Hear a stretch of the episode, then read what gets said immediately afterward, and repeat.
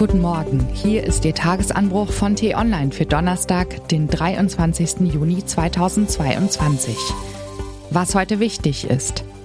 Sind wir auf dem Weg in die Wirtschaftskrise? Wir ahnen, es stehen uns wirtschaftlich schwierige Zeiten bevor. Doch ist das wirklich so? Die Entwicklung ist nicht zwingend.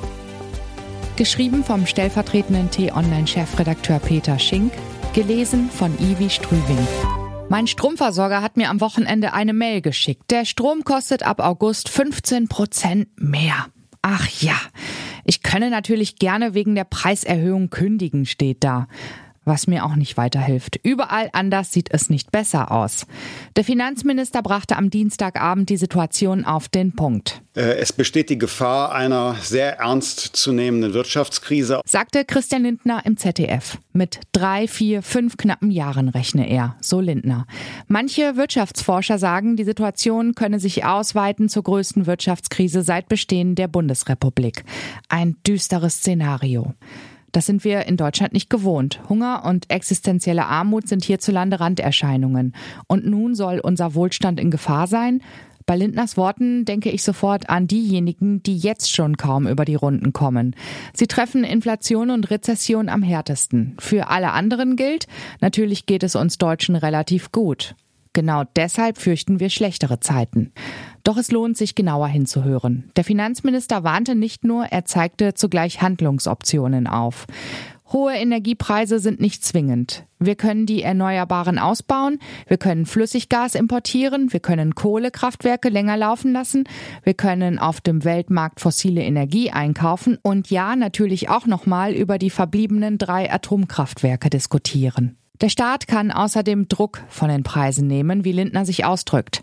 Das ist ökonomisch diffizil, aber natürlich haben die massiven Ausgaben des Bundes die Inflation befördert. Die Europäische Zentralbank hat mit ihrer Geldmarktpolitik ihr Übriges dazu getan. Das muss sich ändern, die Preise müssen runter. So schnell wird das vermutlich nicht gehen. Den Ärmsten in der Gesellschaft muss deshalb geholfen werden.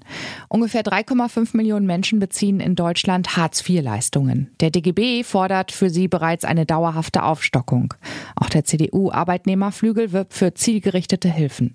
Der Druck auf Scholz steigt. Doch der will erst am 4. Juli mit Arbeitgebern und Gewerkschaften beraten und kündigt eine konzertierte Aktion an. Scholz versucht, Zeit zu gewinnen. Natürlich ist nicht nur die Regierung, wir alle sind gefragt. In wirtschaftlich schwierigen Zeiten müssen wir zusammenstehen. Das klingt abstrakt, ist es aber nicht. Ein Beispiel. Natürlich hilft gegen die Inflation wenn Lohnverzicht geübt wird. Weil aber die Einkommensschwachen in schwierigen Jahren am meisten unter stagnierenden Löhnen zu leiden hätten, brauchen gerade sie höhere Einkünfte. Der gut verdienende Facharbeiter kann eher verzichten. Auf jeden Fall sind kreative Ideen gefragt. Man mag über die Verzichtswerbekampagne von Wirtschaftsminister Robert Habeck schmunzeln.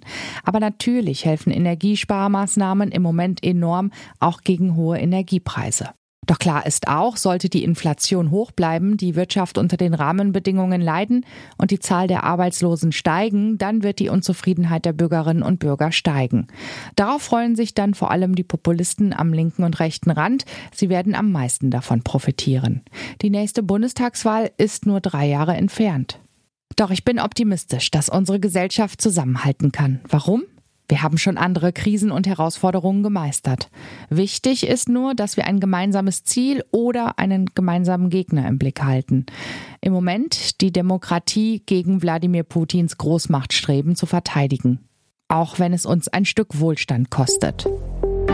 Was heute wichtig ist. Heute Nachmittag beginnt das zweitägige Gipfeltreffen der EU-Staats- und Regierungschefs.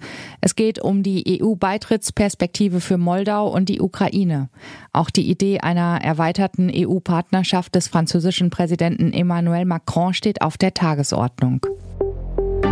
Das Bundesverfassungsgericht muss über einen Eilantrag der AfD-Bundestagsfraktion entscheiden.